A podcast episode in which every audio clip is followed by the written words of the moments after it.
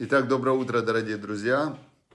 Все, мы начинаем, продолжаем изучать Тору, притчи царя Соломона. Сегодня из Святой Земли, из Иерусалима. Я приехал в Иерусалим.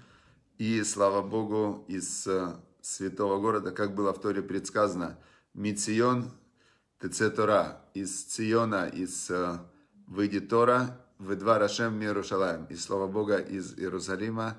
И видите, как э, предсказания пророков сбываются, как две тысячи лет назад римляне, вообще непонятные какие-то римляне, да, они разрушили храм, грабители просто, римляне реальные грабители, они просто захватили тогда весь мир, и типа, вы знаете, братва такая из 90-х, это были римляне, вот такие, прям еще хуже, они в их, приходили в другие города вообще, не их земля, не их, всех захватили, значит, вырезали кого надо, и, значит, все будете нам платить. А сами в Риме сидели и развлекались.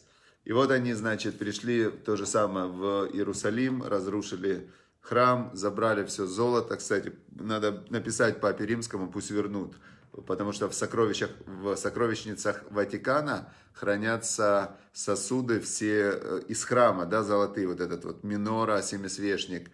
И, значит, я думаю, что у нас будет вот Ваикра, да, Ваикра это платформа наша, одна из идей таких основных будет, чтобы э, обратиться и чтобы он вернул. Я считаю, что как это так? Это же было в храме, пускай вернут в Иерусалим. Все, значит, э, и мы видим, что после двух тысяч лет э, скитаний по всему миру опять есть Израиль, государство Израиль, опять есть. И вот мы ждем сейчас, будет, придет Машех, будет третий храм, и, значит, мы увидим все Опять мы увидим э, минора и все храмовые сосуды, ковчег, крувим, все-все увидим. Да, все отлично. Итак, значит, э, мы продолжаем изучать 21 глава Мишли, притчи царя Соломона. И сегодня мы находимся... Вчера мы выучили 21 глава, 21 отрывок, это был джекпот. Вот надо его повторять, повторять. Рудев зака вехесет имца хаим зака вековод. Рудев зака вехесет Родев цдака вехесет имца хаим цдака вешалом. Вековод, вековод у имца. Это мы вчера выучили, что тот, кто гонится за цдакой, за милосердием, кто хочет помогать, хесед, кто хочет э, делать милосердие, он найдет жизнь, через это он получит как, э, как э, возврат, да, как закон кармы, то, что называют на Востоке, значит, он получит жизнь, вечную жизнь, он получит дздака с неба, к нему тоже будут так же относиться хорошо, как он относится к другим. И кого-то у него будет, будет у него почет, почет э, за счет того, что он выполняет, служит Богу, царю царей, хозяину мира. Все. Теперь 22 отрывок. 22 отрывок, он э, сказал нам царь Соломон следующее. Ир дибурим Аллахахам, значит, э, Вейорет ос Мифтыха. А, Ир Дибурим, а, город богатырей, город сильных. На город сильных поднялся мудрец. Сейчас мы разберемся, что имеется в виду. На город сильный поднялся мудрец. Веюрет ос мифтыха. И э, спустил он э, силу, дерзость вот этой вот укрепленной крепости. Значит, объясняют нам э, мудрецы Малбим и другие великие комментаторы, которые прямо они, вот в чем их, в чем их, почему они могут вот это понять. То есть есть в Торе четыре уровня понимания. Первый уровень это пшат. Вот мы читаем, каждое слово вроде понятно. Город Дебурим, да, Ир Дебурим, город э, богатырей. Поднялся мудрец. Все понятно. На какой-то город поднялся мудрец. Это как бы если мы смотрим простой смысл слов. Ваюрет ос, и спускается ос, это дерзость, да, дерзость, сила такая дерзкая. Мифтыха, от его э, уверенности и укрепленности. Вроде это называется пшат, простой смысл слов. Первый взгляд, простой смысл слов. И обычно, когда человек смотрит на мир или слышит какие-то слова, у него вначале включается только вот первое их простое понимание. Но дальше каждое слово, каждое слово внутри – оно у человека проходит сквозь систему его восприятия, его жизненного опыта, его знаний, его, это называется фильтры восприятия, парадигма. То есть у каждого человека, например, смотрит врач на какого-то человека да, с 20-летним опытом, и он сразу видит какие-то признаки каких-то там заболеваний и так далее. Есть э, специальные врачи, которые смотрят на по радужной оболочке глаза, они диагностируют болезни. Есть, которые по пульсу диагностируют болезни. То есть это уже в глубину, да, в глубину. Теперь э, мудрецы, они из-за того, что они знали всю Тору, э, то они все, Тора, пророки, книги, все. То есть у них каждое слово, у них оно на что-то намекало, на другое слово в другом месте. Это второй уровень понимания Торы. Есть пшат, простой уровень. Есть ремес, намек. То есть каждое слово намекает на что-то другое, но ты можешь понять намек. Вот, например, я вам приведу пример, что такое намек. А, привет, значит, а, ну, два друга встречаются, вот два друга, и они встречают третьего человека. Спрашивают, как вас зовут? Тот говорит, меня зовут Сергей. Один другому говорит, Сергей его зовут. А, вообще, а, Сергей. Тот, Сергей, а, Сергей. Тут говорит, а что вы смеетесь? Меня зовут Сергей, что здесь смешного? Они говорят, ты не понимаешь, что здесь смешного. Вчера у нас был третий наш друг Сергей, Серега. Он такие смешные анекдоты рассказывал. И смешно, что тебя тоже зовут Сергей. То есть для, для них вот этот Сергей, он, э, он у них в голове намекнул им на того Сергея, который, э, который значит, э, был у них э, вчера. Теперь есть третий уровень понимания Торы. Третий уровень понимания Торы называется драж. Драж – это фильтр. Это, это такой драж, это как расшифровка, да, то, что там зашифровано. Например, с ними был еще третий человек, и тот говорит, меня зовут Сергей. А третий человек это был резидент э, российской разведки. И он знал, что должен появиться э, этот самый, должен появиться связной, которого зовут Сергей. И тот говорит, меня зовут Сергей. Он, о, типа, все понял, Сергей это резидент э, российской разведки, принес мне яд-новичок, и они там начали кодами какими-то разговаривать о том, о том, что там между ними было зашифровано изначально. Это третий уровень понимания Торы, называется код, драж. Это уже никто сегодня его не знает. То есть, чтобы вот было понятно, этот уровень понимания Торы знали только мудрецы, которые жили 2000 лет назад, и они имели вот эти вот ключи расшифровки, которые они получили от предыдущих поколений. Есть четвертый уровень понимания Торы, он называется сод. Сод это тайна.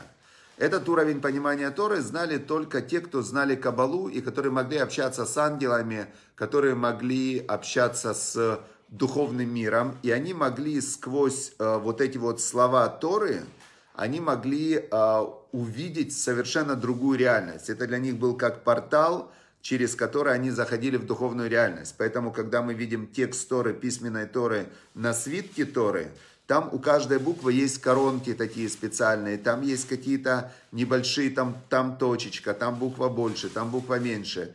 И те мудрецы, которые э, были, у них был доступ к духовному миру, э, у них они через слова Торы могли понять что-то. Теперь вот смотрите, мы сейчас возвращаемся к 22 отрывку, который, если мы его читаем на уровне Пшата, то город, э, город сильных, на него поднялся мудрый, спустилась, э, спустилась э, сила дерзость, и э, на которую этот город надеялся. Теперь объясняют нам мудрецы, комментаторы, которые знали всю Тору. Они говорят так, смотри, город сильных – это тело человека, это его животная душа. Тело человека – это как город – в нем живут органы, есть очень много разных органов у человека. Есть системы иммунитета, есть система гормональная система, есть система, э, там э, есть э, гормональная система, есть система иммунитета, есть метаболизм, там есть вот эта вот мочеполовая система, очищения организма, там целые системы, это город. И обычный человек, он очень надеется на силу своего тела. Он прям полагается на тело, а на что ему еще обычному человеку полагаться? И, но поднялся над этим телом, поднялся мудрый. Мудрый человек, э, кто такой хахам? Который знает божественную мудрость, знает, как все работает. Он понимает, что тело – это временное пристанище для души. Тело – это как такой биоробот, в котором живет душа, И эта душа, она проходит жизненный путь в, в этом вот биороботе, да, и выходит потом из него. То есть она в момент зарождения человека, она вселяется, душа, в эту яйцеклетку. Внутри разворачивается вот эта вот вся крепость, город, он как бы раскрывается, раскрывается, раскрывается. И все эти системы работают. Это как э, город, город мощных, Дебарим это сильных. Но над ним должен подняться мудрец, вот этот хахам, знающий божественную мудрость, он должен над ним быть. И тогда он побеждает, побеждает тогда он юрет ос, тогда у человека его дерзость, она у него чуть-чуть спадает. И он такой, он мудрый, он понимает, ну что это жизнь, да, это какой-то небольшой отрезок между рождением и смертью, и это тело, оно в принципе нужно, чтобы спокойненько пройти этот жизненный путь. И а, всем должна управлять вот эта вот божественная мудрость, да, божественная мудрость. То есть человек по Торе, вот есть такое вот э, сокращение, он должен быть как Мелех. Мелех это царь. М это, это как э, Моах, интеллект. То есть в, в, как сказать, по проекту, по проектной документации человеком должен управлять его интеллект. Не должно человеком управлять его инстинкты, его эмоции. Не может человек быть управляемый э, внешними какими-то случайными факторами. То есть человек с большой буквы, это им должен управлять его интеллект, потому что это отличие человека от, э, от животных. Теперь, а как интеллект может управлять э, телом, эмоциями и так далее? Интеллект может управлять телом и эмоциями, если, если этот интеллект заряжен правильными идеями, а идеи человек получает извне. Если человек получает идеи, это Тора, Тора это от Бога, от пророков из духовного мира, как, как программное обеспечение. Потом человек эту Тору, он ее понимает, запоминает. То есть любой человек живет по каким-то правилам. Теперь, если он берет эти божественные правила, и он в состоянии поставить свое тело под свой осознанный контроль, то есть есть люди, которые осознают свое тело, которые осознают свои эмоции, которые управляют своей жизнью, у которых есть э, все обдумано, которые не совершают вот этих вот каких-то э, неадекватных поступков, которыми руководит их тело. А, раз живем, наливай, какая разница, пошли-поехали, любовь нечаянно нагрянет, любовь зла, полюбишь и козла. Там все. Есть люди, которые так живут и считают, что это нормально. Это ненормально. Это, это нормально, потому что так живет большинство, но это не человек с большой буквы. Человек с большой буквы это когда э, интеллект, он управляет эмоциями и телом, а интеллектом управляет э, система Тора, которая, которую пришла с неба от Бога. Теперь дальше, 23 отрывок, это один из моих любимых вообще отрывков, потому что, опять же, он у меня связан с одной историей, которую я вам сейчас расскажу. Значит, 23 отрывок, э, он просто, я его вот помню наизусть, э, уже много-много лет, он звучит так. Шумер пив велешоно, шумер мицарот навшо. Э, тот, кто охраняет свой род и свой язык, охраняет от царот, от неприятностей, от страданий свою душу. То есть тот, кто, ну, по-русски это фильтруй базар, что нужно следить за словами, нужно очень сильно э, уделять внимание тому, что ты произносишь. То есть здесь как раз секрет управления интеллектом. Шомер пив велешоно, тот, кто охраняет свой род и свой язык, охраняет от страданий свою животную душу. То есть тело, тело, оно э, управляется у любого человека через его слова. Потому что человек должен решить, что делать, что кушать, э, с кем общаться, кому что рассказывать, кому что не рассказывать, кто я, какой я. Все равно человеком, если человек он разумный, не сумасшедший, им управляет его язык и его рот, потому что он все время думает и все время что-то говорит. У кого-то язык мой враг мой, а у кого-то, то есть язык он, он как раз управляет человеком. Теперь смотрите, расскажу вам историю. История такая, значит, эта история в Талмуде, в трактате Баба Миция рассказывается эта история э, о раби Илязар, сын раби Шиман бар -Юхай. Был такой раби Шиман бар -Юхай, который э, говорят, что его учение, это книга Зоар, которую он обучал своих учеников, и он поднялся на самый высокий уровень духовного постижения, вот туда на уровень сода тайны, то есть он э, очень высоко поднялся в духовные уровни, и это как бы Раби Шимон Барюха это основной человек, как бы основной человек в передаче Кабалы, вот это вот э, духовная самая высшая мудрость. Его сын был Раби Лазар, сын Раби Шиман Барюха. И про него рассказывает Талмуд такую историю. Я вам расскажу сейчас начало этой истории, связанное с этим отрывком. Шумер пив лошано, тот, кто хранит свой род и свой язык, охраняет от сород, от страданий свою душу. Шел Раби, Шиман, э, Раби Лазар, сын Раби Шимана Барюха, шел по улице, и он встретил, э, встретил одного человека, который был следователь. В то время уже правили римляне, они еще храм уже они к тому времени храм разрушили, но еще евреи были в Израиле, и, значит, ну, римляне очень сильно владели. Это было дело в Галилее, там жил Раби Шимон, гора Мирон, в Галилее, в Израиле, возле Цфата. Значит, э, встречает Раби Элязар, сын Раби Шимона, встречает э, следователя, который работал на римлян. И он ему говорит, этому следователю, как же, что ж ты делаешь? Он говорит, а что я делаю? Меня заставляет власть, заставляют искать. Но я, говорит, ищу только преступников. Я ищу только преступников, только бандитов.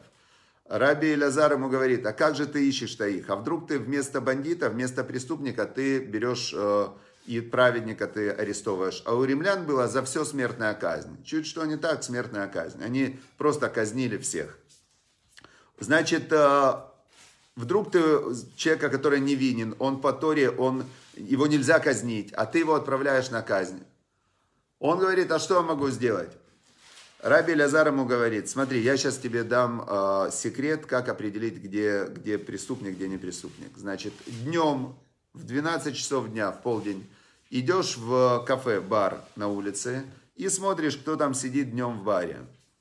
Э, если ты видишь, что кто-то сидит, бухает, сидит со стаканом вина и, и спит, э, значит, ты должен проверить, кто он, чем он занимается. Если он всю ночь учил кабалу, он э, мудрец, значит, он может, всю ночь он учился, значит, ты проверь его, кто он, чтобы люди сказали. Значит, нормально. Если он рабочий, который по ночам, есть некоторые виды работ, по ночам работают, тоже нормально. Но если он, ты узнаешь, никто не знает, кто он, что он, откуда, где он деньги зарабатывает, он не работает, не... значит, это преступник. Тот начал ловить преступников и, значит, э, очень удачно у него всех, он прям вычислял всех преступников. А, узнали во дворце, в, власти узнали, что откуда этот совет. И говорят, если Раби Лазар это придумал, этот метод – значит, э, он и должен э, ловить преступников. И его, значит, назначили тоже следователем. Э, пишет ему письмо, говорит Талмуд, сын Раби Акивы, другого мудреца. И пишет ему, заглавие письма, он ему пишет в письме, «Уксус, сын вина». Уксус, сын вина, что твой папа это был вино, а ты уксус. Уксус, сын вина. Он пишет, как же ты можешь э, своих братьев, да, народ Израиля, отправлять на убийство. Как ты можешь, их же убьют. Он ему пишет ответ. Я, говорит, э, из виноградника вы, выбираю колючки, да, то есть сорняки. Тот ему пишет, придет хозяин виноградника, и он вытащит сам колючки, не твое дело. То есть это Всевышний Бог дал Тору, дал законы, куда ты лезешь? Значит, э, но Раби Элязар, сын Раби Шимон Барюха, продолжил свою деятельность и однажды, продолжает Талмуд, на улице ему один человек, написано ковец, прачечник, так э, по профессии он был видно, прачечник. Он ему говорит на улице, о, говорит, уксус сын вина. Раби Лазар, сын Раби Шимана, он э, говорит, если он такой наглец, если он такой наглец, скорее всего, он преступник. И говорит э, солдатам, а ну-ка рисуйте его, сейчас разберемся, кто он такой. Его арестовали. На следующее утро написано в Талмуде, успокоился Раби Лазар, сын Раби Шимана, он успокоился и пошел, чтобы его отпустить, того человека. Приходит он в тюрьму, а того повесили. Повесили. Раби Шиман, о, Раби Лазар заплакал и сказал вот этот вот отрывок. Шумер пивы лошоно, тот, кто охраняет свой род и свой язык, шумер мицарот навшо. Он от страданий охраняет свою душу. То есть, если бы тот языком не ляпал уксус сын вина, значит, э, значит он был бы сейчас жив. был бы жив, зачем ему нужно было, какое его дело этого прачечника было, зачем он оскорблял человека при исполнении, сын великого мудреца, великий мудрец и так далее. Но Раби Элязар, сын Раби Шимона, заплакал не только за него, он за себя тоже заплакал, потому что он испугался, что он невинного человека отправил на смерть. И сел он и начал плакать, что же теперь будет, что вот э, тот, кто не контролирует свой рот и язык, он даже может себя к смерти привести. Подошли к нему его ученики и говорят ему, Раби, не плачь, не плачь, этот человек, мы знаем точно, что он и его сын, вдвоем с сыном они, э, и я вам сейчас одну деталь скажу, в чем, э, чем отличается Талмуд вообще, каждое слово, какой имеет глубокий смысл он и его сын в Йом-Кипур, это день, э, самый святой день в году, самый святой день, когда э, день прощения грехов. Они вдвоем с сыном изнасиловали невесту, девушку, которая была в статусе невеста, ее изнасиловали. А за это смертная казнь положена. И говорят, а это мы знаем, есть свидетели, все. В общем, тогда Раби Шимон начал смеяться, написано, хлопать себя по животу, и говорит, о, радуйтесь, радуйтесь, мои, мой живот, он говорит, радуйся, радуйся, мой живот, что если сомнения ваши оказались при сомнении, что он злодей, но оказалось, что он реальный злодей, так когда я уверен, что человек злодей, так, ну, тем более, что я, я точно знаю, что он злодей. Теперь, а почему именно, что говорит Талмуд? Талмуд говорит, секундочку, а почему, причем тут он и его сын, так э, говорится так, что если бы, если бы, когда казнили римляне кого-то, они забирали все имущество у человека. И получается, если бы тот был не виноват, то, то была бы преступление раби Илязара, что по его вине казнили невинного человека, и еще сын лишился денег. То есть это было бы убийство плюс грабеж. А здесь получается, если сын тоже повинен к смертной казни за то преступление, что они вдвоем изнасиловали в Йом-Кипур э, невесту, то есть уже была она обрученная девушка, так получается, что Бог его очистил, ну, то есть не было на нем на рабе Лазаре никакого преступления, это был суд э, с неба, просто пришло на того наказание, э, и все. Теперь для нас с вами это огромный, огромный вообще урок э, по, по всему, что в жизни происходит. Все, что происходит в жизни человека, это следствие того, что человек говорит другим людям, но в первую очередь себе. Потому что то, что я рассказал, или то, что вы услышали где-то, когда-то, от кого-то, это все внешнее. А то, что человек сам себе внутри говорит, да, нет, правда, неправда, что это для меня значит, что я буду делать, услышал, не услышал. То есть каждый из нас постоянно разговаривает с собой. И те слова, которые мы используем, те слова, которые мы произносим, эти слова, они или присоединяют к вечной жизни, или могут человека убить. Поэтому, если запомнить эту фразу, я ее когда-то очень сильно запомнил. Шумер пив велошано, тот, кто охраняет свой род и свой язык, шумер мицарот навшо. Он охраняет от всех неприятностей свою душу. И чтобы мы с вами с Божьей помощью охраняли от свою душу от неприятностей. С помощью языка можно молиться, с помощью языка можно учить Тору, с помощью языка можно говорить приятные вещи, с помощью языка можно говорить благословения, с помощью языка можно делать уникальные вообще в этом мире позитивные вещи и можно делать негативные. Я вчера летел в самолете в Израиль и обещал, я летел с одним хасидом, и у этого хасида папа очень большой раввин, вообще там такой раввин-раввин. И этот, он Рош Ешива, этот хасид. Он мне рассказал историю, что его брат, он то, что называется Хазар Лешейла. Он, э, как, точно как в анекдоте, что из-за какой-то девушки, э, он хасид, хасид из семи хасидов, там все, он вообще там перестал все соблюдать, живет с какой-то нерелигиозной девушкой.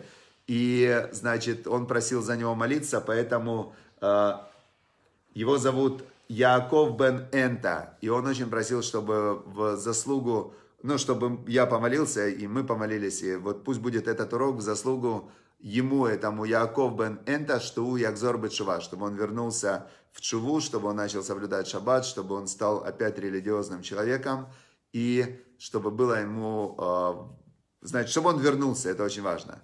Значит, все, шаббат шалом всем, всем прекрасного дня, недели, и чем больше вы будете говорить позитивных вещей своему окружению, добрые, хорошие слова, и чем меньше то, что называется лашонара, негативные злой язык, слова на себя, на других и так далее, тем лучше. Все, всем удачи, успехов и шаббат шалом. Всем пока.